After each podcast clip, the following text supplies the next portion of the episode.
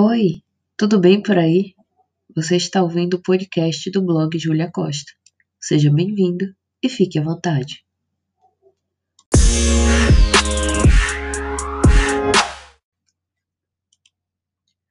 Ao revirar os meus guardados, constato que sempre fui uma criança inventiva e atribuo isso ao meu estado de permanente solitude.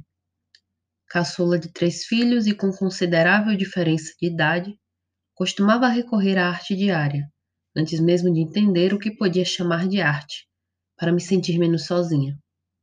Assim, fui sendo atraída inevitavelmente para tudo que pudesse escrever, recortar, pintar, bordar, cantar, guardar e contemplar, em uma busca por criar meu próprio mundo.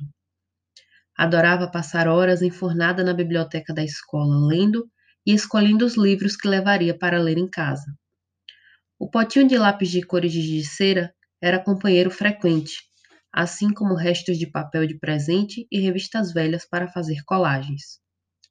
Era obcecada por desenhar planta baixa de casas e jurava que poderia ser engenheira ou arquiteta algum dia. Nos muitos diários e cadernos que tive, rabiscava e decorava na tentativa de expressar aquilo que sentia. Escrevia contos e poesias, ora sonhadora, ora profundamente desesperançosa. Criava músicas malucas enquanto cuidava da casa ou no chuveiro. Minha mãe dizia que queria poder gravar as coisas que eu cantava, já que eu esquecia tudo e inventava outras coisas depois. Até hoje guardo os mais diversos objetos, que para muitos seriam acúmulos insignificantes, mas que para mim representam memórias afetivas as quais costumo visitar de tempos em tempos. Ultimamente tenho sentido uma vontade constante de voltar a desenhar e pintar, vontade que já foi despertada em outras épocas. Lembram da febre dos livros de colorir? Eu tive alguns e pintei bastante, mas tive que parar porque a atividade que deveria ser relaxante passou a ser meio obsessiva em completar o livro todo e logo. Coisa de ansioso. Ainda assim, uma noite dessas peguei alguns restos de lápis de cor e voltei a desenhar.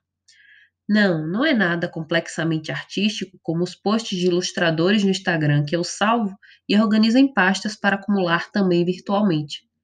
São apenas o desaguar de uma alma que anda mais cansada do que sempre foi.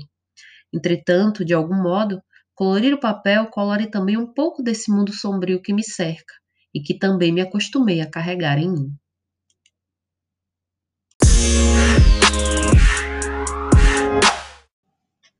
E aí, gostou? Eu espero que sim. Esse e outros textos você encontra lá no blog. O endereço está aqui na descrição. Obrigada por ouvir e até a próxima.